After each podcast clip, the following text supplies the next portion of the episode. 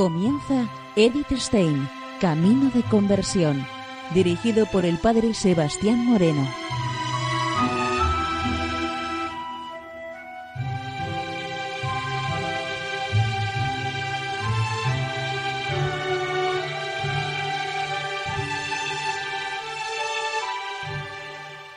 Muy buenos días, Nor de Dios. Seguimos conociendo a Edith Stein, Camino de Conversión. En esta emisión de hoy vamos a continuar con el programa de la semana anterior, en donde estamos viendo la ciencia de la cruz.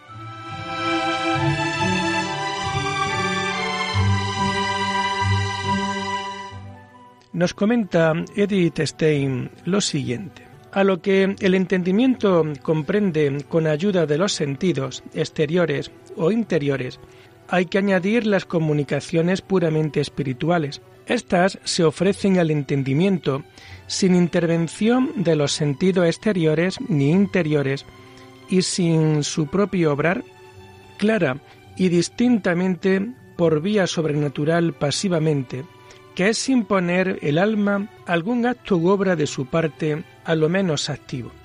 Juan distingue entre visiones, revelaciones, locuciones y sentimientos espirituales y agrupa a los cuatro bajo la denominación general de aprehensiones intelectuales, porque en todas ellas se da un mirar espiritual.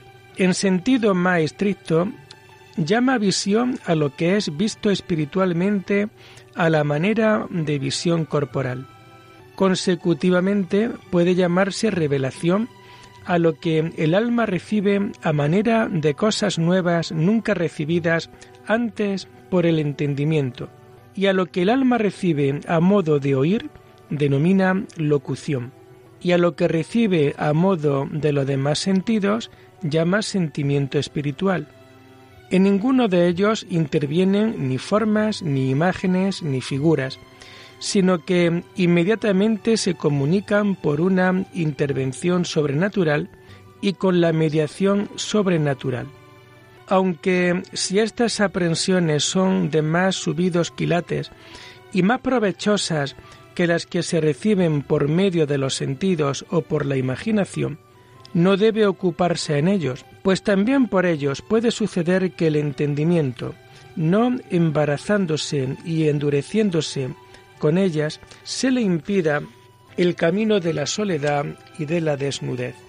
Las visiones pueden representar ante los ojos del alma tanto seres corporales como incorpóreos. El alma puede contemplar en una cierta luz sobrenatural todas las cosas corporales que hay en el cielo y en la tierra. Los seres incorpóreos, Dios, ángeles, alma, sólo pueden ser vistos con la luz de la gloria y por lo tanto no en esta vida porque si Dios las quisiese comunicar al alma esencialmente como ellas son, luego saldría de las carnes y se desataría de la vida mortal. Estas visiones sólo pueden excepcionalmente concederse a alguno, y esto dispensando Dios o salvando la condición y vida natural, abstrayendo totalmente al espíritu de ella, y que con su favor se cumplan las veces naturales del alma acerca del cuerpo, que por eso, cuando se piensa que las vio San Pablo, es a saber, las sustancias separadas en el tercer cielo, fue arrebatados a ellas.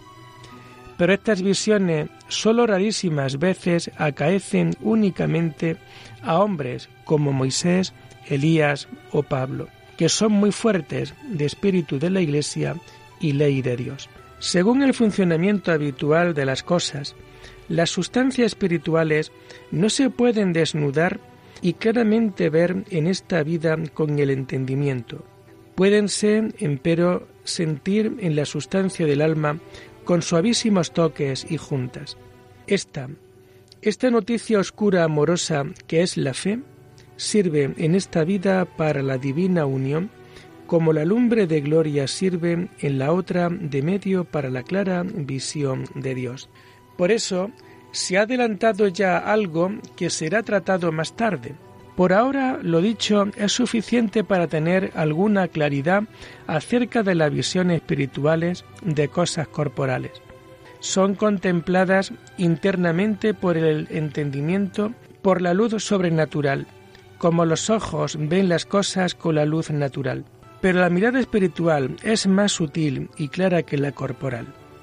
Es como el resplandor del relámpago que en la oscura noche, súbitamente y por un instante, hace ver las cosas clara y distintivamente. Bajo la acción de la luz espiritual se imprimen las cosas tan profundamente en el alma que cada vez que con la gracia de Dios las advierte, las reconoce como las vio la primera vez. Producen en el alma quietud, claridad, alegría celestial, amor puro, humildad y elevación del espíritu a Dios. Por estos efectos se distinguen de las imitaciones que el diablo puede presentar. A pesar de todo, hay que mantenerse frente a ellas con actitud de rechazo. Si el alma quisiera grabarlas en su interior como un tesoro, entonces esas impresiones, imágenes y personas se adueñarían de su interior y serían un impedimento en el camino hacia Dios a través de la renuncia de todas las cosas creadas. Ciertamente el recuerdo de tales visiones puede alcanzar un cierto grado de amor de Dios, pero en los grados más altos solo puede hacerlo la fe pura. Cuando la fe, a través de la desnudez, la oscuridad y la pobreza espiritual, echa sus raíces en el alma, se vierten en él. Al mismo tiempo, esperanza y amor, ciertamente un amor que no se da a conocer por sentimiento alguno de ternura en el alma, sino que se manifiesta por un mayor ánimo y una desconocida fortaleza. A Dios, el incomprensible que está sobre todo, nos conviene ir a Él por negación de todo.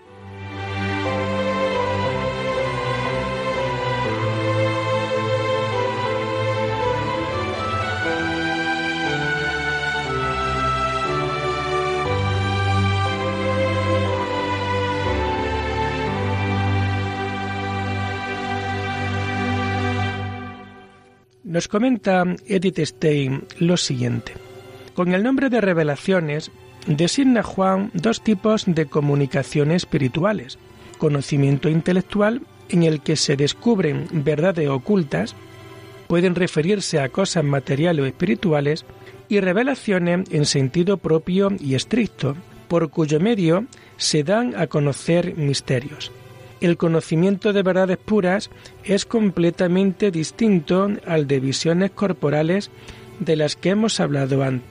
En ellas pueden ser conocidas verdades acerca del Creador y de las criaturas, y vienen acompañadas de un deleite incomparable e inefable, porque acaecen estas noticias derechamente acerca de Dios, sintiendo altísimamente de algún atributo de Dios y todas las veces que se siente, se pega en el alma aquello que se siente, que por cuanto es pura contemplación, ve claro el alma que no hay cómo poder decir algo de ello, si no fuese decir algunos términos generales, mas no para que en ellos se pueda acabar de entender lo que allí el alma gustó y sintió. Si se trata de un conocimiento de Dios mismo, Ahí no hay cosa particular que distinguir. Estas altas noticias no las puede tener sino el alma que llega a unión de Dios, porque ellas mismas son la misma unión, un cierto toque que se hace del alma en la divinidad, que penetra la sustancia del alma. De algunas noticias y toques de estos que hace Dios en la sustancia del alma, basta una de ellas para quitar al alma de una vez todas las imperfecciones que ella no había podido quitar en toda la vida, mas la deja llena de virtudes y bienes de Dios. Y son de un deleite tan profundo que con un solo el alma se dará por bien pagada de todos los trabajos que en su vida hubiese padecido, aunque fuesen innumerables el alma no puede llegar por sus propios esfuerzos a tal elevado conocimiento. Solo Dios obra en ella sin su colaboración. A menudo, cuando menos lo piensa y lo desea. Y como llegan al alma tan repentinamente y sin su cooperación, no tiene el alma que hacer en ellas en quererlas y no quererlas, sino hállase humilde y resignadamente acerca de ellas, que Dios hará su obra como y cuando Él quisiere. El santo no aconseja, pues, rechazar estos acontecimientos como de los que antes se ha hablado. Son parte de la unión hacia la cual quiere conducir. Por ellos tiene que desasirse de todo lo demás y aceptar todos los sufrimientos con humildad y padecer por amor de Dios con resignación de toda retribución. Porque estas mercedes son hechas con muy particular amor de Dios que tiene con la tal alma, porque el alma también se le tiene a él muy desapropiado, que manifiesta Dios al alma que se llega a él y de veras le ama.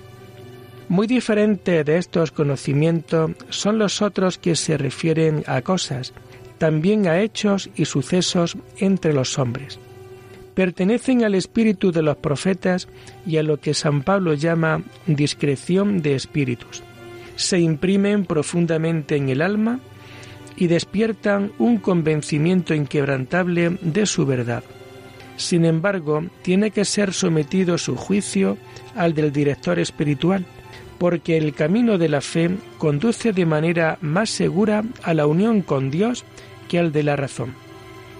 Así, algunos hombres llegan de manera sobrenatural al conocimiento de la naturaleza y de sus fuerzas. A veces son sólo iluminaciones particulares y pasajeras, pero en los aprovechados son conocimientos generales y duraderos. Los hombres espirituales pueden barruntar también por la fuerza de la iluminación sobrenatural, a menudo por sus signos imperceptibles externamente, lo que pasa en el interior de otras personas. Además, se les comunica un conocimiento de acciones y de sucesos de personas ausentes. Estos conocimientos son recibidos sin la propia colaboración. Puede ser que, sin pensar, mínimamente en ello, adquiera un claro conocimiento de lo que ha leído u oído mucho mejor de lo que aporta una explicación. Sucede incluso que oye palabras de un idioma desconocido y sin embargo comprende perfectamente su sentido. En este terreno, al contrario de lo que acontecía en el anterior, el demonio tiene nuevamente un amplio campo de juego. Con todo, aparte de ello, tienen poco valor para el fin de la divina unión y encierran muchos peligros. Por eso lo mejor es alejarlas de sí, dar cuenta de ellas al director y seguir su consejo. Estas cosas son comunicadas al alma sólo pasivamente y siempre se queda en ella el afecto que Dios quiere, sin que el alma ponga su diligencia en ello. Las revelaciones, en sentido estricto, se refieren a los misterios de la fe, a la esencia de Dios, Trinidad y unidad, así como a la acción divina en la creación. A este segundo género pertenecen las promesas y las amenazas que hace Dios por boca de los profetas, así como lo que Dios ordinariamente revela, así acerca del universo en general como también en particular, acerca de reinos, provincias y estados y familias y personas particulares. Cuando al Espíritu le son presentadas las verdades de la fe, no se trata en sentido estricto de revelaciones, puesto que ya están reveladas, sino que son un ofrecimiento y aclaración de la verdad ya revelada. Pero como todo esto se comunica por medio de palabras o de señales, puede ser imitado aunque burdamente por el demonio. Por eso, si se revelase algo que se apartara de la fe, de ninguna manera se podrá aceptar e incluso ante una nueva manifestación de verdades ya reveladas, no debe el alma creerlas, porque entonces se revelan de nuevo, sino porque ya están reveladas bastantemente a la Iglesia. Y conviene al alma mucho no querer entender cosas claras acerca de la fe para conservar puro y entero el mérito de ella, y también para venir en esta noche del entendimiento a la divina luz de la divina unión. El alma obrará inteligentemente guardándose de todas estas comunicaciones para caminar pura y sin error en la noche de la fe y de la unión. Juan ha denominado como tercer grupo de comunicaciones espirituales las locuciones, percibidas por el entendimiento sin intervención de los sentidos corporales. Las divide en sucesivas formales y sustanciales. Las primeras son palabra y conclusiones que forma el, espíritu, el recogido en sí. Esto sucede cuando está recogido y embebido en alguna consideración muy atento. Él va discurriendo de uno en otro y formando palabra y razones muy a propósito con tanta facilidad y distinción, y tales cosas no sabidas de él. Le parece como si alguien en su interior le diera la respuesta y la enseñase. De hecho, habla consigo mismo, se plantea preguntas y responde, pero él no es más que el instrumento del Espíritu Santo bajo cuyo influjo piensa. Porque como entonces el entendimiento está recogido y unido con la verdad de aquello que piensa, y el Espíritu Divino también está unido con, con él en aquella verdad, como lo está siempre en toda verdad, de aquí es que, comunicando el entendimiento en esta manera con el Espíritu Divino, mediante aquella verdad juntamente vaya formando en el interior y sucesivamente las demás verdades que son acerca de aquella que pensaba, abriéndole puerta y yéndole dando luz el Espíritu Santo enseñador. A pesar de toda esta iluminación, no se está totalmente seguro contra el error, a veces porque la luz es tan delicada y espiritual que el entendimiento no se encuentra totalmente a su gusto, otras veces porque él mismo puede imaginar las conclusiones racionales y equivocarse. Al inicio comenzó a tomar hilo de la verdad al principio, y luego pone de suyo la habilidad o incapacidad de su bajo entendimiento.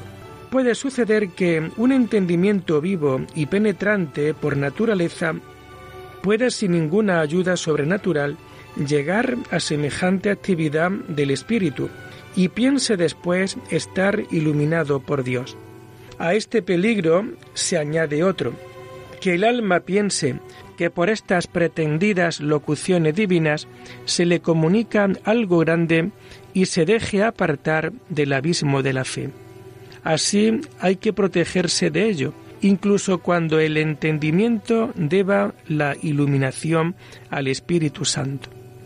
El entendimiento es iluminado por el Espíritu Santo conforme al grado de su recogimiento, pero nunca alcanza mayor recogimiento que en la fe porque cuanto más pura y esmerada está el alma en fe, más tiene de caridad infusa de Dios. Y cuanto más caridad tiene, tanto más la alumbra y comunica los dones del Espíritu Santo.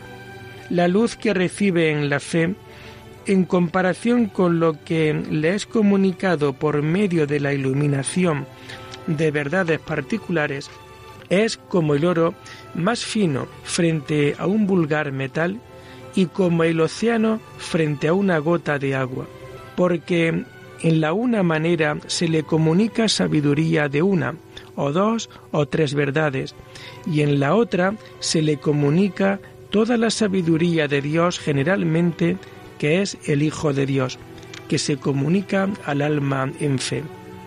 Esta plenitud es menoscabada si se preocupa de cualquier comunicación espiritual.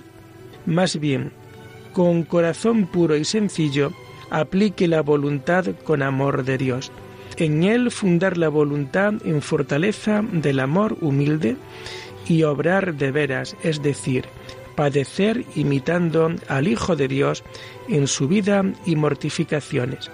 Que este es el camino para venir a todo bien espiritual y no muchos discursos interiores. Estos pueden provenir no sólo de la actividad de la propia naturaleza, sino también del influjo del demonio. Con todo, según su origen, dejan efecto en el alma, pero sólo es posible con una gran experiencia de la vida interior. Distinguirlos con seguridad, por lo cual lo mejor es no darles ningún valor. Debemos de estar contentos, de saber los misterios y verdades con la sencillez y verdad que nos le propone la Iglesia, que esto basta para inflamar mucho la voluntad.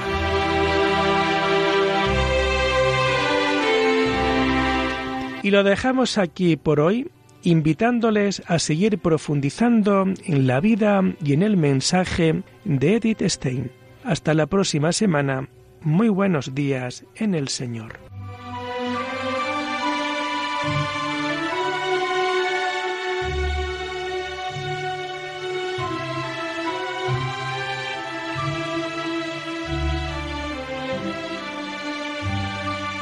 Han escuchado Edith Stein, Camino de Conversión, con el Padre Sebastián Moreno.